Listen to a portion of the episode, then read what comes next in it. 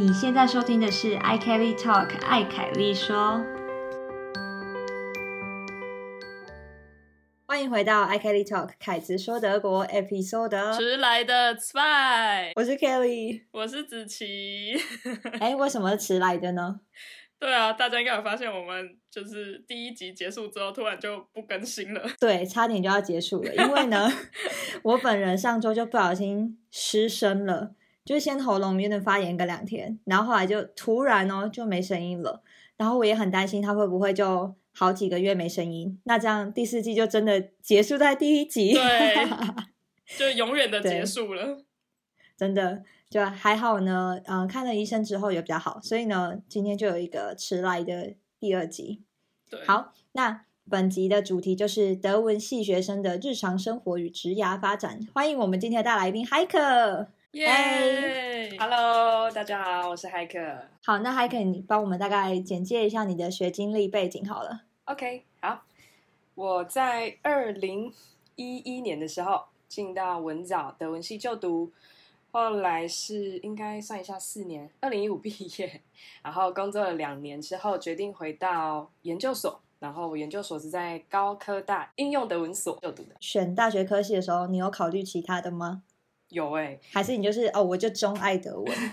其实我一开始根本不认识德国，也不知道德文。当然就是从社会课本看过这个地方，可是对那边的风俗民情啊，还有就是德文在干嘛，德国在做什么，甚至哪些国家讲德语，可能都没有很熟悉。所以一开始最有兴趣的其实是法文哦，有没有？法文其实我觉得在台湾很红，嗯哼，对啊，就是那种浪漫的感觉，对，真的。啊，后来怎么样？对，第一志愿本来是要选法文吧，然后第二志愿排西文，你看完全都没有德语，啊所以，完全没有考虑德文。对对对，然后德文本来放第三志愿，对，但后来就是在呃跟家人讨论啊、科系啊，然后想这些的过程的时候，大家沟通的时候有一点小误会，结果我就把德文不小心放到了第一志愿，结果就这样中了，就 讲了个弯想知道这个误会是怎样。美丽的意外，该不会你的志愿序就被拿去改了？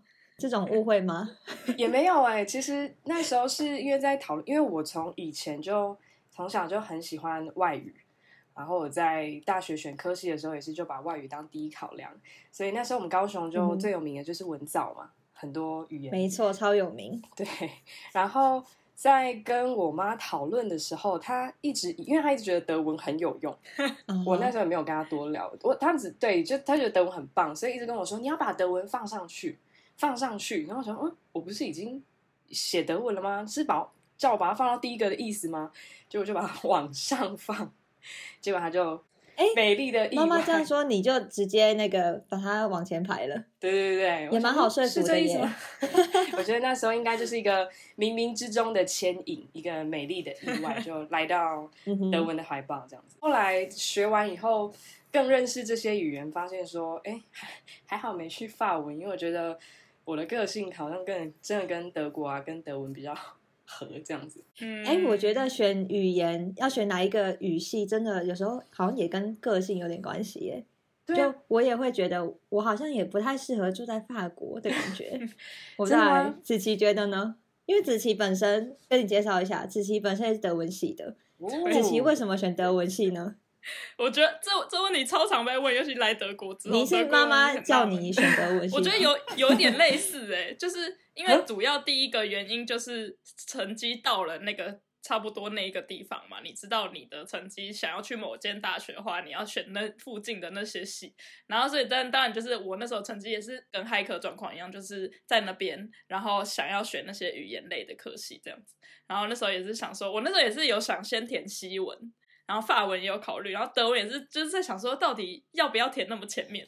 我们的故事也太像了吧？对，没错。然后长辈真的对德国的印象超好，他们就会觉得填什么西文跟法文呐、德国那么好，你看他们那么厉害，他们车子那么好什么的，就是对德国的刻板印象影响超深的。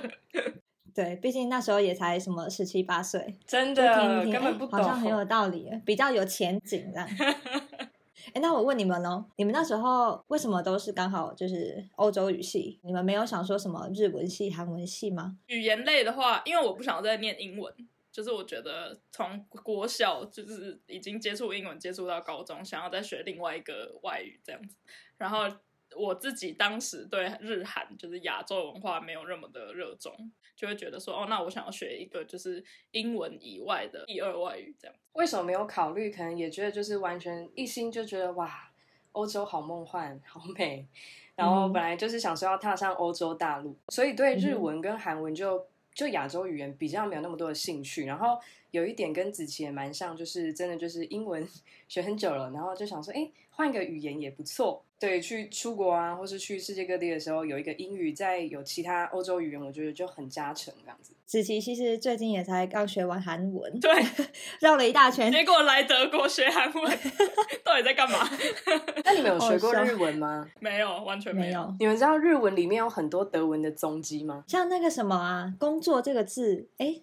是吗？对，arbeit 呀，arbeit 啊，哎，你是真的有学？还是看动漫啊？对对对。可是这个字德文 arbeit 就是可以正职工作嘛，但是在日文是打工的意思。哦，它在日文是打工。还有日文的否定啊，否定的 nicht 或 nine nine nine 对，然后日文就是 nine 一模一样。哎，是哦，对他们感情太好了啦。为什么会被德文影响啊？可是我有听说是在好像战争期间吧。他们不是有一阵子就他们同盟二战，对，然后互相影响，好特别哦。嗯，对啊，隔那么远。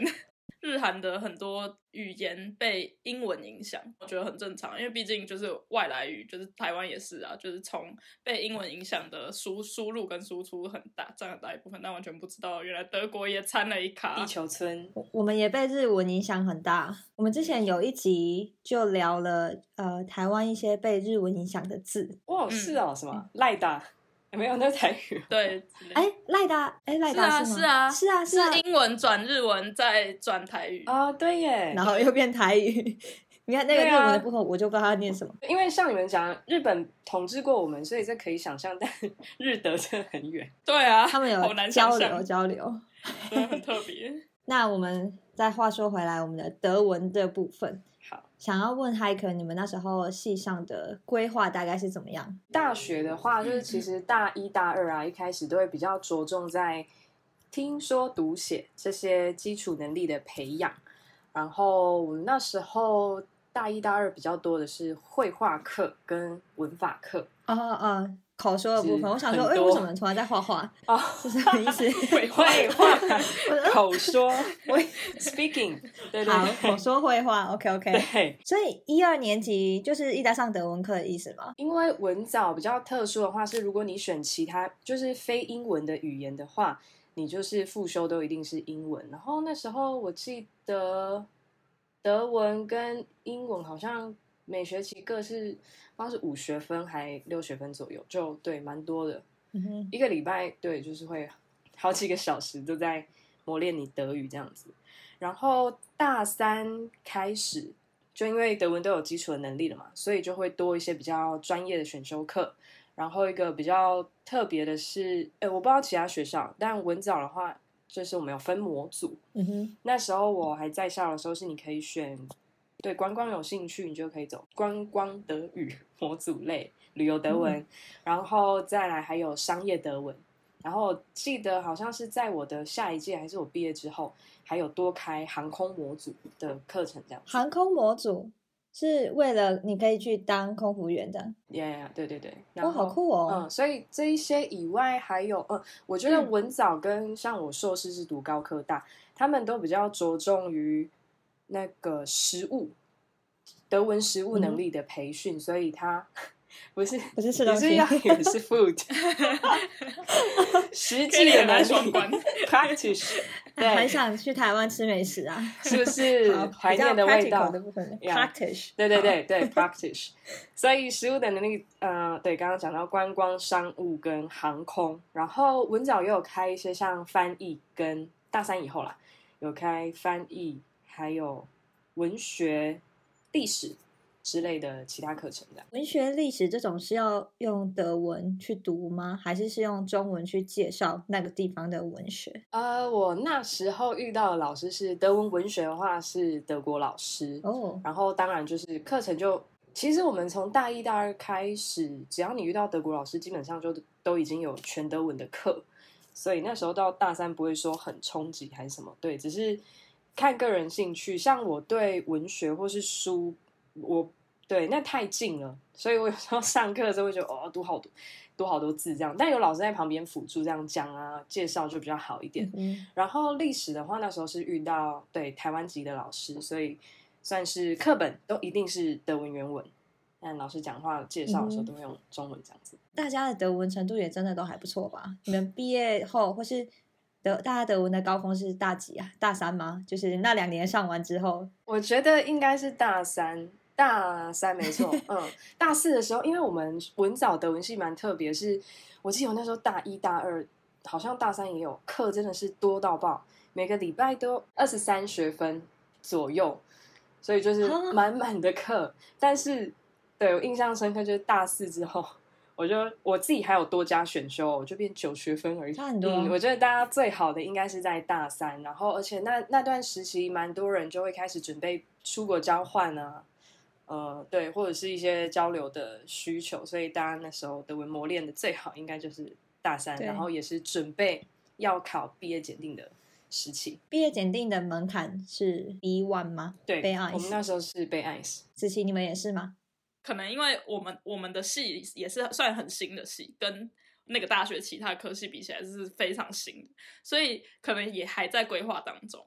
反正我们那时候毕业门槛是 B 2然后 B 2其实对哎、念四年的，对对，就是 B one 你知道 B 2这中间是那个门那个差距是听说是很大的，对。然后又为了怕大家 B 对 B 2对大家负担太重，所以可以用英文去补，我就觉得嗯什么意思？那就不要ตั้那么高啊，就 被对啊 ice 就好了啊。那时候大家都就是在讨论这件事情。连背 ice 我都考了两次吧。，对，因为确实，如果你完全没有来过德国，然后没有任何背景，你要直接考到北岸蛮蛮困难，除非真的真的很有真的语言天分。那 Hike 可以跟我们分享一下你在文藻觉得印象最深刻的一堂课是什么吗？嗯哼，印象最深刻。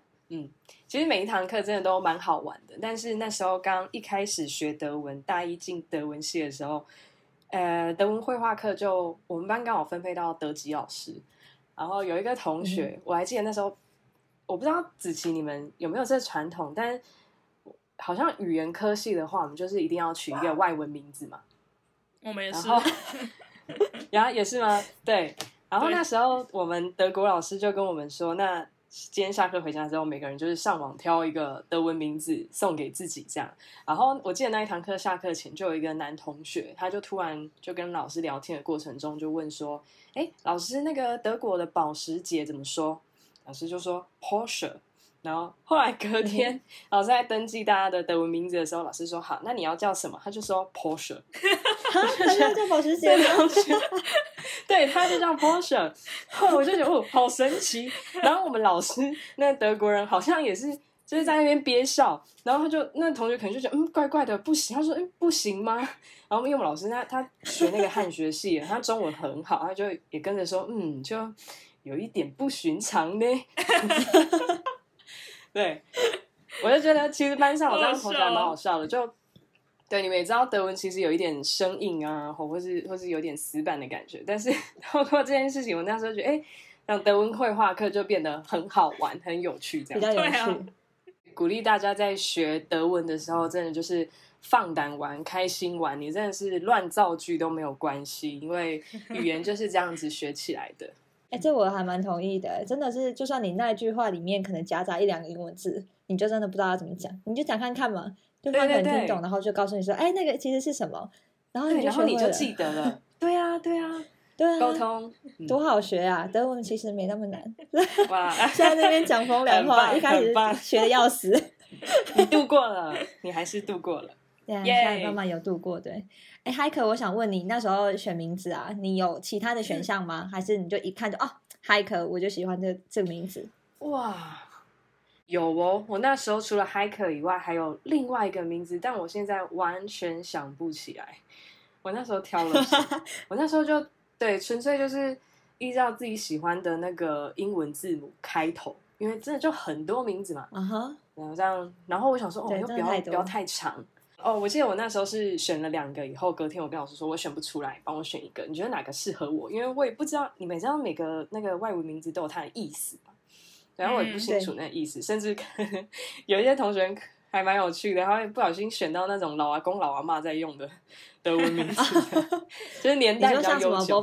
Wolfgang 这种 Wolfgang，嗯呀，可能有一点或什么，我想那时候老师就讲什么对啊，乌乌特啊，伊达啊，什么 Uber 那种比较，还有那个小莲那个名字叫什么啊？你们记得吗？Heidi，啊，对对对对，你就是是 Heidi 吗？对对对，Heidi，Heidi 也是海可好像也是，哎，可是海克吗？我觉得是中中现在应该五十岁左右的对对对，真的嗯我认识的也是，我认识的一个 hiker 也是现在五十岁左右。对，呀，哎，哎，什么你的老师选了一个老名字，我的名字老起来放 可是我觉得，可是我觉得这个名字很好听，就是我自己也很喜欢这个名字，是因为我觉得德文很多名字，女生的名字是阿结尾。我之前会跟 Banner 讨论，就我的德国男朋友，他们会我们会讨论说，如果以后要生小孩，女生的话要取什么名字？我就说，我绝对不会让我的女儿是阿结尾的名字，因为我不想要就是什么安娜？对啊，你为什么就是要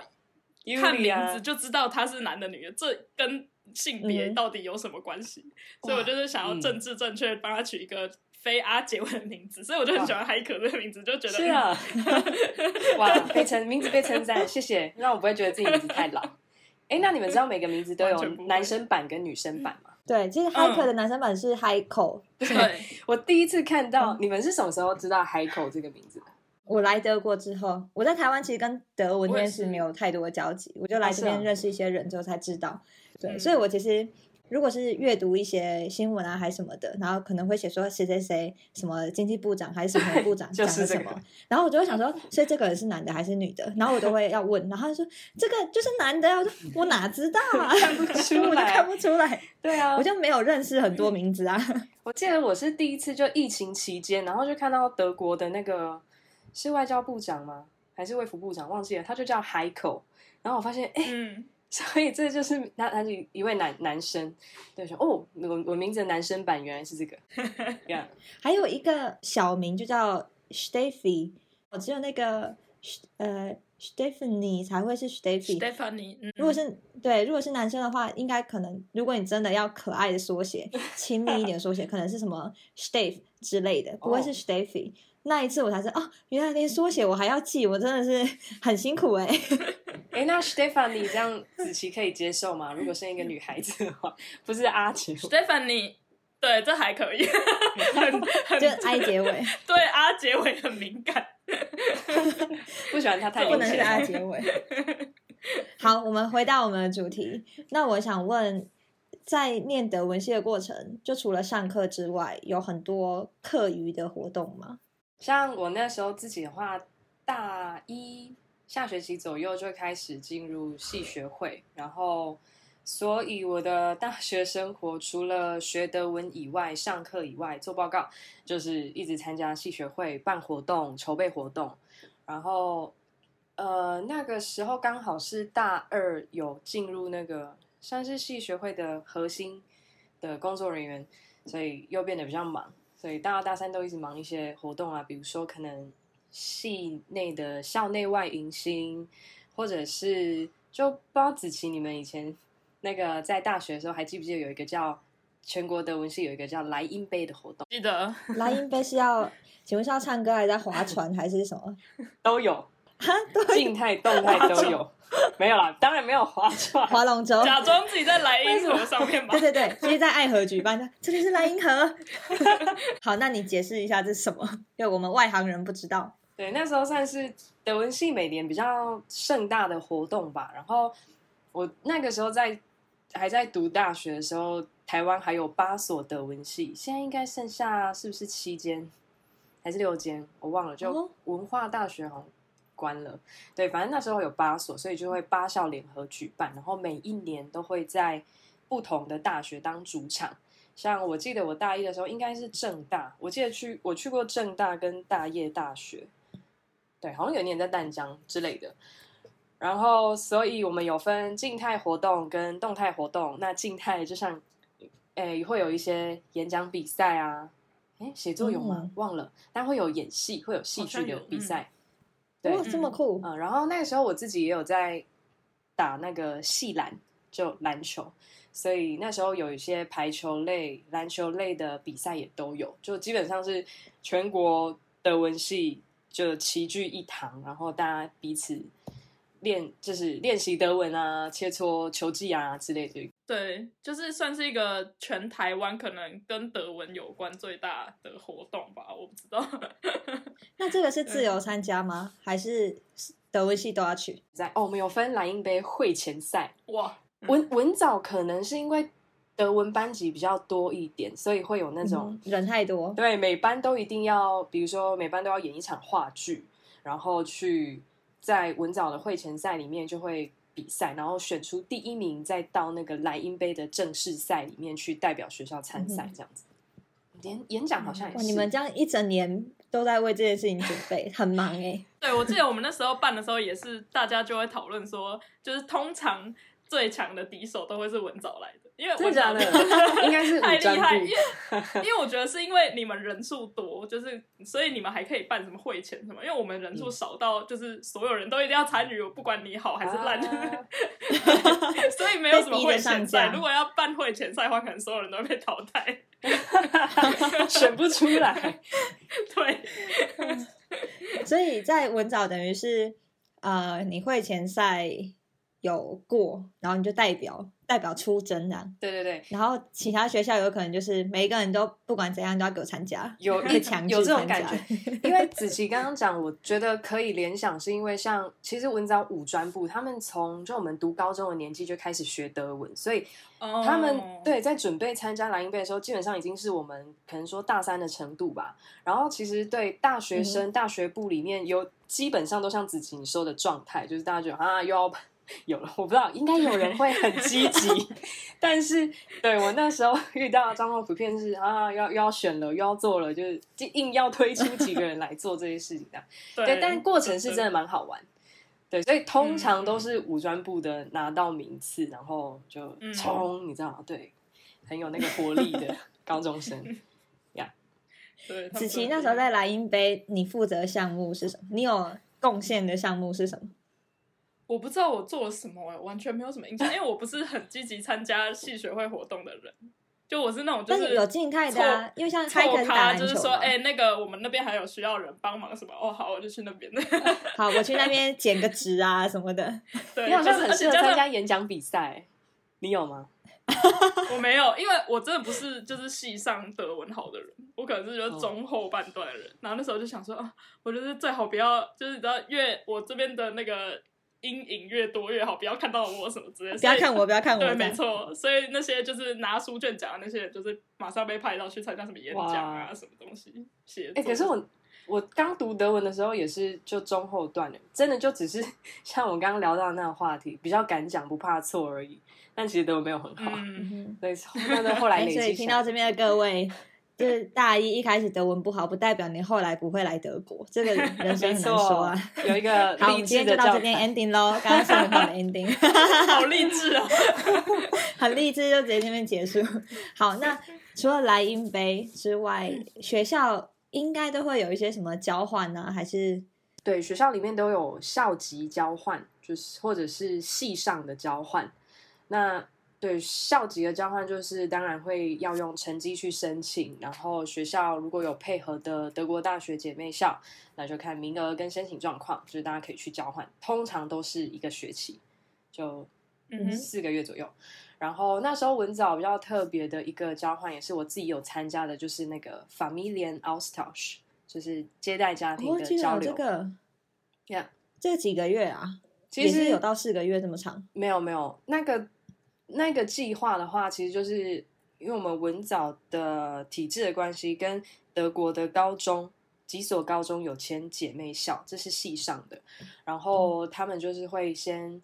会有一批德国高中生来我们文藻，然后就征求德在德文系里面征求接待家庭，对，嗯然后他会来你们这边，哎，来我们这边，来台湾两个礼拜，然后接待的接待他的那个台湾的学生，到时候通常我们都选暑假期间会回访两周，就是学校有点团进团出的感觉。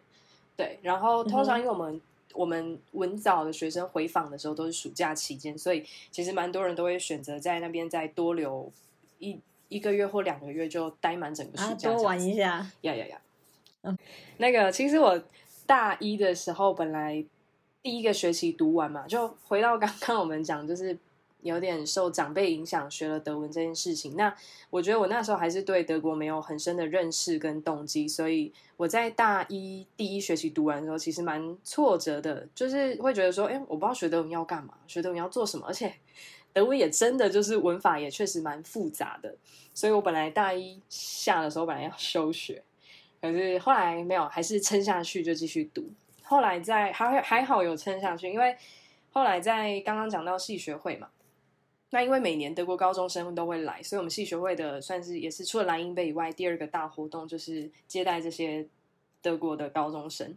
那时候就刚好跟德国人就是有机会接触，然后才发现说，哎，因为他们其实德国人普遍大学啊或高中的时候，英文学英文的时间没有像我们那么久，所以他们的英文程度可能没有到说非常非常好。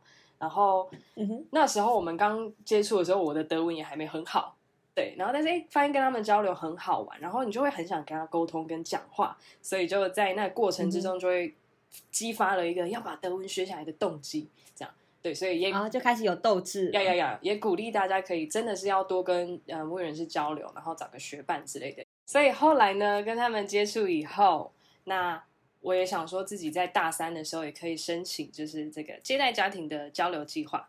所以后来就透过这个去了德国，然后刚刚讲到 Bay Ice 也是真的回来以后，第二次才顺利通过这样。哦，哇，回来之后应该心态很不一样，就觉得哦，真的可以好好的念德文，是这样吗？对，就是我觉得可能文法上还没有到非常好，但是确实在当地你会很勇于跟德国人交流的话，就是你会发现说，哎，虽然说大家都会，可能全世界都在学英文好了，可是你真的，我不知道你们有没有遇过这种感觉，当你对德国人真正讲德语的时候，你说他的母语的时候，他是不是就会有一个哎很惊艳的那种很感动的感觉？对，，但是你在用的英文跟他对话的时候，是你没有办法得到的感动。嗯对，所以那时候就像 Kelly 说的，动力就从这边开始来，会觉得哇，太好玩了吧。嗯然后德国那边的民族性啊，还有一些东西，我觉得很有趣，所以透过这些慢慢激发，然后就让自己努力去准备检定考试。所以后来就顺利通过了，但是一对啊，一定要付出。对，当然一定要付出，这个不可能报名的考试就自己会通过。呀，也是一段过程我们想知道德文系快要毕业之前，大家对于职涯这部分都在想什么？有哪一些选项？我觉得每个人想要的路应该都就是是不同的故事。那那时候普遍看下来的话，其实大家毕业后蛮多都选择去考航空公司，进入航空业，然后还有嗯有一些学长姐会去那个当导游，所以旅游、航空，然后还有当然外商公司，呃，跟读研究所这个选项。航空啊、导游啊、外商这三个，其实就很符合你们的模组的设计、啊。对对对，没错。吧那你自己你自己的选择是什么？我自己的话，因为我当时刚毕业的时候，我只知道说，我希望我的工作可以至少百分之八十以上都可以用到德语，或是至少跟德国有所接触这样。然后，所以我，但是我又还没有很确定方向，所以我那时候一毕业是先工作两年左右的时间，但是我在其实第一年左右就决定是我想要继续把德文读好，然后提升到另外一个高度。然后再加上在这两年的工作过程中，就有发现，哎，我对翻译还有教学的兴趣，所以那时候就看到，哎，高科大的那个硕士的研究所的模组跟我的兴趣是很符合的，嗯，所以那时候就决定继续回到学校读研究所这样子。你觉得硕士跟学士主要最最大嗯的一个差别是什么？有多很多我不知道看 paper 之类的吗一？定有，一定有。呃，最大的差别当然就是在学士时期，基本上都还是语言能力的储备。然后当然会有多一些额外的专业科目，但是就没有研研究所当然是非常的深入跟专业的。然后每个教授也都是对，一定都会丢好几本原文书让你看那所以上课基本上完全就是都只有原文，然后也不会像大学的时候，可能老师会一步一步带你看，好带你做。但是研究所完全都是只是书给你，怎么读怎么看，懂不懂就你自己负责去咀嚼那本书这样。你要更自律，这样就是，然后研究所时期会多那个实习哦，很多实习的机会。像我们学校那时候是教学实习，还蛮多。嗯，还不错哎。那大家在入学的时候，就普遍都有一定的德文程度吗？通常你要报考德文所的话，就是因为它的面试、笔试也都是德文进行啊，然后未来也都是用德文去。做对研究，甚至写论文，所以当然一定的德文基础是一定要有的。那那时候我就是以呃文藻毕业门槛嘛，B I S 进去，然后硕士的毕业门槛就到 C I S 呃 C one 这样。问题很好奇，因为你念的是硕士，念的是应用德文，以它的名字来讲，我会想象是它很走实实就是实物方面的德文，应该不是很比如说纯文学或者是很。历史方面的东西这样子，我知道有另外一个像师大有一个应用华文，然后他们的东西还蛮像是有点像华文教学的概念，就是你学了之后，你就是想办法推广中文或者是华文这个对这个语言，然后给非母语的人士就是教学这样子。那你们也有接触到这一方面吗？就是大幅的哦呀，一定要。大或大词，对对对，德文要应用的话，就是不外乎是口译、笔译跟做教学嘛。那我们那时候还有一门课，就是跨文化，就是你读这语言一定要懂它的文化，才算是真的可以深刻了解。所以那时候我们学校的话，因为现在不知道你们有没有听说，我们已经开始台湾已经开始有高中第二外语的这个学程。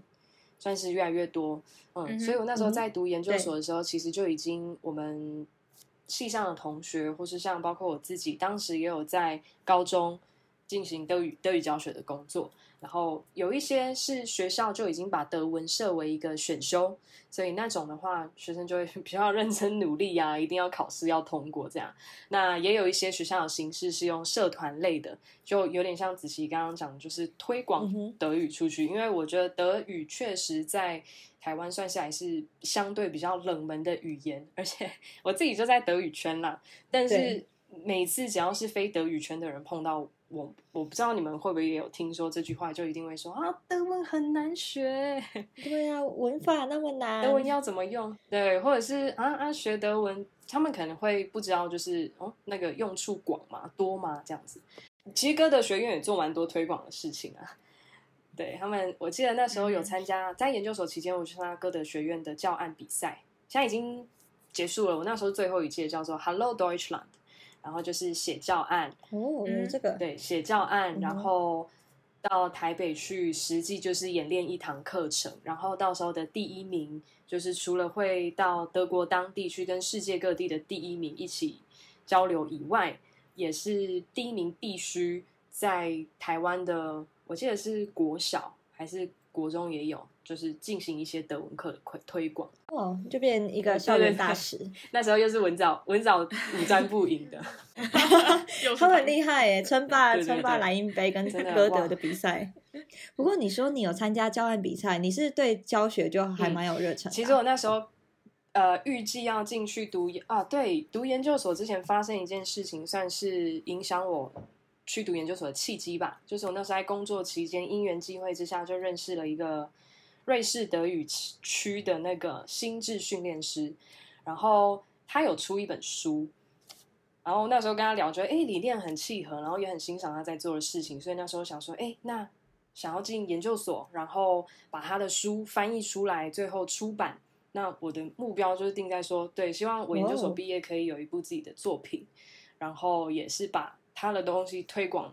到台湾这样子，因为我觉得很不错，然后大家对德文又相对陌生，而且德文翻译也确实不容易，所以我本来进去的时候，对是想要磨练翻译能力，但是后来在读研究所的期间，就是其实生命就真的很多转弯，我后来发现，嗯，我好像 比较喜欢教学，那教学我也觉得比较有热忱，所以，嗯哼，诶，虽然说我的毕业论文还是做翻译，但是，呃，在在学期间教学的部分也是投入了蛮多的心力去实习、去学习这样子。你那时候实习是在是就是在你刚刚说的高中吗？还是你们有别的？呃，高雄有蛮多间高中，我现在啊，比如说什么中正高中吗？还是高工？忘记了，中正啊，然后对，然后那时候是在男子高中，离高科大蛮近的，做德语教学。他们现在都有德德文哦，好好哦。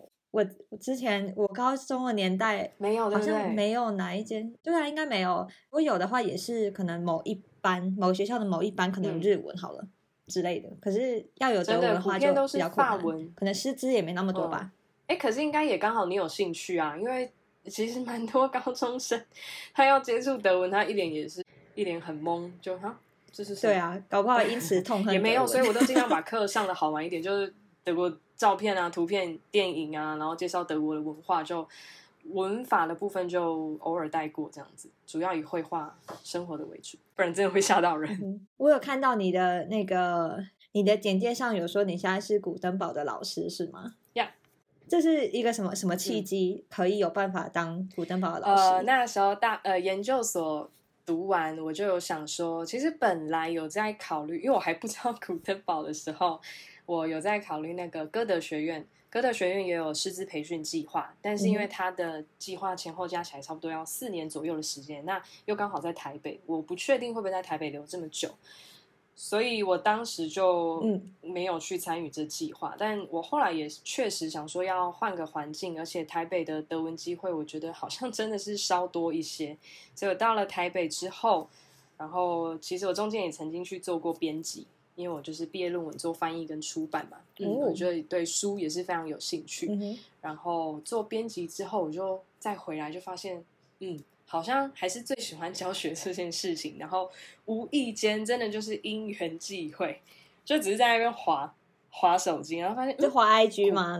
对，古登堡的那个真师资真才的那个文案就出现了。我觉得我们主任刚好对他也是很会写，就是。我觉得看那个文案的过程，就会觉得说，哦，这好像是一个嗯理念跟我很符合的地方，然后也是真的有在很认真耕耘教学，跟想要就是跟着老师们一起成长跟前进的地方。所以我觉得，哎，刚好那时候也在转职的中间，然后就觉得，嗯，好，那就刚好也在台北，所以就来到古登堡喽。哎，这个真的是一个契机耶，因为如果我再早个半年出现在文案的时候，你可能。不会多想，或是晚个半年，你可能已经在歌德还是哪里，嗯然后就这么刚好在那时候被看到，对，非常刚好，对，缘分哦。而且那时候蛮有趣的一件事，我一一看到之后，我就对写信去 apply 嘛。后来我记得在面试前几天，还是几还是一两周，我刚好在台北的时候去参加德国朋友的那个那个那个时候是 Weihnachten，呃，那圣诞节。所以，去参加去德国朋友家参加圣诞趴的时候，跟两个德国人，没有一个德国人，一个奥地利人聊天聊到后来，我说哇，你们中文超好的，你们在台湾做什么？然后说哦，我们现在在教德语啊之类之类。我说哦，是哦，他们该不会是在古登堡？他就说就是古登堡。我说什么？我说我对，我说我下一班要去那边面试，哎，马上帮他们倒酒，不就是？对，也没有，对啊，但对他，他那时候，就是我就觉得这姻缘蛮酷的啊，就是好像你要去这个地方，这地方又突然出现嘛，然后在 party 上遇到未来的同事，这样，对对，然后后来才实际之后跟呃我们主任实际见面，然后去了古登堡的教室之后，发现哇，就是你们有去过，你应该你们应该还没有机会去过古登堡，对不对？没有。哇，真的蛮鼓励大家可以上实体课。我们主任真的是非常有品味吧？教室怎么样？教室很美，很赞，这样。对，我觉得，我觉得这一踏进去就哇，这个气氛跟氛围，还有对东西的那个细节的程度，非常讲究。就一走进去，觉得德文直接提升一个 label。什么都不用学，就 直接提升，就 感觉坐在那边直接 level，直接加十分那样。哎，有机会我想去看一下那个教室长什么样。对啊，回来我们来实体 podcast 一下。我去上你的课啊！你哦你你如果有实体课，我可以去探班一下。哎、真的哎，有，要不是因为中间疫情的关系，然后后来自己确诊生病，还有现在新的计划，其实我是现在回高雄，但是我真的是蛮留恋那边教室。哦，对，我在那边也希望可以许愿一下，因为许愿我们主任赶快来高雄开分部。你现在在我的 podcast 跟你的主任许愿 是什么意思？请问 Kelly 也是高雄人。这样你就可以回高雄直接到古坑跑了，哎，可以可以。哎，主任不，用上台高北雄开一下，高雄也是蛮多人需要学德文的。很多啊，对啊。你看高雄有文藻，Kelly 在那边讲什么？蛮想要看看这个教室长怎样。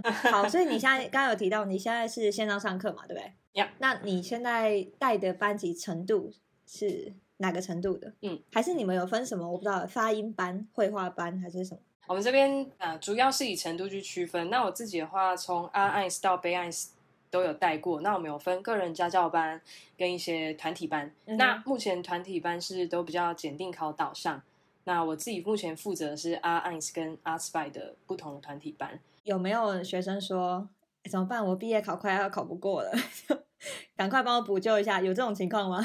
我目前还没有遇过德文系本科生，但是我遇到比较多的都是老师，我明年要申请交换学生，嗯或者我嗯明年就要去德国了，对，赶快帮我就是考过检定，或者是赶快帮我恶补一下嗯生活绘画这样。其实提早一年也不算恶补，我觉得提早一年真的有好好做准备，大家真的很认真。我对我真的要呼吁大家不要太急，对太啊，赶真的你你会很紧张。而且语言就是要累积啊不可能就是睡醒然后就哎，我明天突然德文背出来，不可能，就是要慢慢累积的，对吧？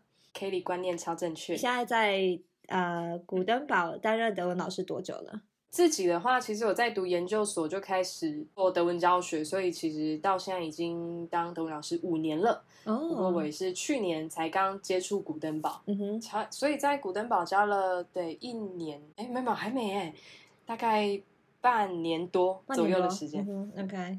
那你嗯觉得你之后就是会想要朝着德语教学这条路继续迈进嘛？就目前的情况。对啊，当然会，当然会，因为我觉得学生真的是来自各个不同的地方，可能像你们，就是本来也许本来是德文系，或者是像 Kelly 应该本来不是德文系，就是学生会来自很多四面八方，都卧虎藏龙。嗯所以我觉得在各个不同的学生身上，我自己也可以学到很多。然后再加上在教学生的过程中，如果你带他从德文不会，跟一天到晚就是 d e a d i d a s 都还讲得很胆战心惊，老师我这样有对吗？的时候，到后来他突然自己就用会了，用对了的那一刻，你真的是很感动很想替他鼓掌，超级对，所以我也会有很有成就感。然后包括学生给我的回馈啊，跟感谢，我觉得都大于我的付出，所以我就嗯就很开心自己走到了，就中间当然很多意外跟曲折，但走到了一个自己真的很喜欢的工作。嗯哼，非常替你开心诶。你有没有想过，如果你不是 走德语教学这条路，你的第二选项可能会是什么？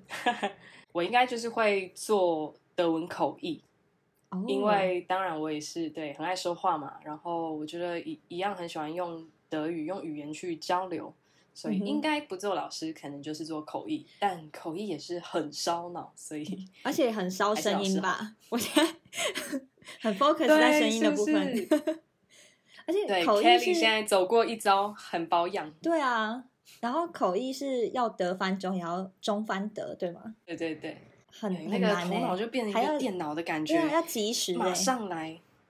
对对对，有就是就是因为上完口译课之后，发现嗯，还是当老师好。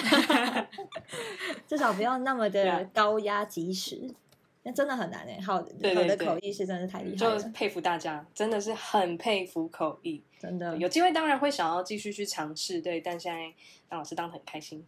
好。那如果我们听众啊，也有人想要当德语老师的话，你觉得他需要具备什么条件？那如果也想当德文老师的话，我觉得当然有一定的德文基础真的是必须的。那嗯再来就是一定要，我觉得你要先认识自己，去发挥你自己的特长跟特质，因为其实学生类型非常多，然后不同类型的学生也需要不同特质的老师去带领他跟引导他。所以语言，然后自身特质，然后再来就是 good 我觉得耐心真的非常重要。对，因为德文不是真的不是一个应该对啊，没有任何事是一蹴可及的。然后德文真的又更需要在前面，尤其是 on ice art spy 的时候，很注重那个基础。所以我觉得一个老师你有耐心的话，你才真的可以带领你的学生去好好的练习啊，然后陪他走过这一段长远的路。然后有耐心的老师也可以看出学生他的问题在哪里，然后你可以怎么帮助他。那最后就是老师也要持续进修跟持续学习，这样才可以带你跟你的学生一起成长。啊、我觉得你讲好好哦，还有上你的 A one 的课、哦，我觉得好像可以谢谢被带的很好。而且你有发现我很久没讲话，因为我完全就是在享受，你知道嗨客的声音真的很适合当老师，谢谢。请问你现在是不是在主持？请问这位主持人突然就觉得你在听 podcast 是不是？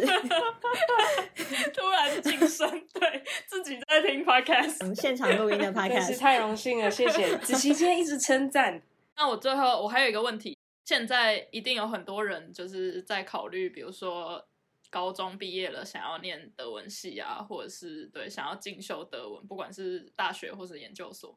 那你会想给现在正在读德文系的同学们，或者是想要考虑申请德文系的学弟妹，会有什么建议吗？嗯，当然，我觉得学语言都通用的一个建议就是，真的是尽情的去享受它，然后有机会就讲，真的是比较怕犯错。无论是你如果习惯是文字的，你就书信，可能对书信往来多用德语，然后再来，呃，应这应该是比较适合在校生了。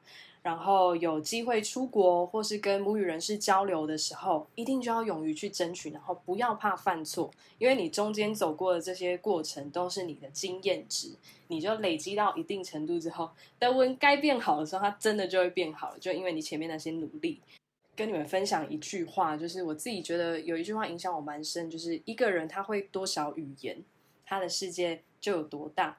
所以我自己的话，我觉得嗯，确实真的学了英文嘛，德文，然后哇，在学德文之前，可能没有想过会跟一个距离台湾九千多公里的一个国家跟它产生连结。嗯哼，对，然后世界也是这视野真的变大，所以鼓励那个语文系的大家，不知道你们有没有听过一句话，就是什么语言只是一项工具，你们有听过这句话吗？嗯，有。你不知道你们有有什么感觉？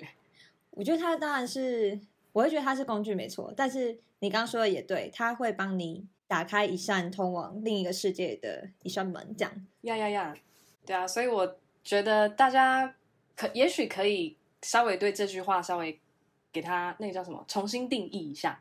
就我觉得语言真的就是你可以把它当做一把钥匙，它真的是带你通往世界各个不不同地方的钥匙。真的，所以它其实不只是一项工具，我觉得语言就是一项利器。然后，像以我为举例，如果你学德文，那你就把你的这个利器把它磨得更利，把它学得更专业。那其实基本上，你越专精它的话，自然就会有越来越多的人需要你，你也会有越来越多的地方可以去，嗯然后也可以开创属于你自己的机会。这样，嗯所以不要被那句话绑住。我想要跟大家呼吁。结论真的讲的很好哎、我们这样就完全 可以直接谢谢 ending，因为平常你知道 都是主持人要做结尾，没想到今天来宾实在太好了，还会帮我们做结尾，哦真的太赞了，对啊，好好仿你们你们带出最好的我，谢谢。太好了，合作无间。好，那节目到了尾声呢，我们还是想要问一下，你现在所属的机构古登堡最近有没有什么特别计划，还是有没有什么想要跟大家分享的，还是你的课程给大家参考？呀，我刚好刚好下礼拜一会开 Arts by 的团体班。那当然，虽然是以检定考的目标为导向，但中间过程中大家就可以学到一些德文的生活绘画。那老师也会把我自己跟德国那边接触的一些风俗民情跟生活文化带给大家，所以也蛮适合，无论你是对德文有兴趣而已，还是未来真的要去，甚至你要准备考试的同学，我在觉得你们可以来参考一下古登堡的课程。然后再来就是，如果你是要选个人家教班的话，或者是你有其他不同的需求，你们也可以加一下古登堡的 IG 或是脸书，然后私讯做个人咨询。你刚刚说的这个 Arts by 的班是几月几号开始？十月十七号，十七号啊开始。哦对啊，我们的团体班的话，像我目前有带 R Ice 跟阿 Spy，我们都是，尤其阿斯拜这边是中师跟德师配合，哦，所以你会上对台湾老师的课，然后在德文老师那边的课，德国老师的课的话，你就可以多训练口语跟德文的听力。嗯，好，那这些详细资讯应该在你们的官网跟 IG 都会找得到，对吧？呀、没错，好的，那就有兴趣的人，或者是听了嗨客美妙的声音，想要赶快报名嗨客 团体课的人，子对，琪，今天我今天受到你们好多赞美，谢谢嗨可的那真的班级就保，那个主任要加薪喽。哎，没错，哇对，赶快让嗨客加薪。好，对，那所以有兴趣的人就赶快到下方点击资讯栏的链接，看更多资讯吧。好，那谢谢嗨可拨空参加我们的录音，来分享德文系的生活还有职业发展谢。谢。呀 d a n k e s h ö n 我觉得很多听众应该都可以从中受惠。那我们今天就到这边喽，大家我们下周见，拜拜。Tschüss 拜拜。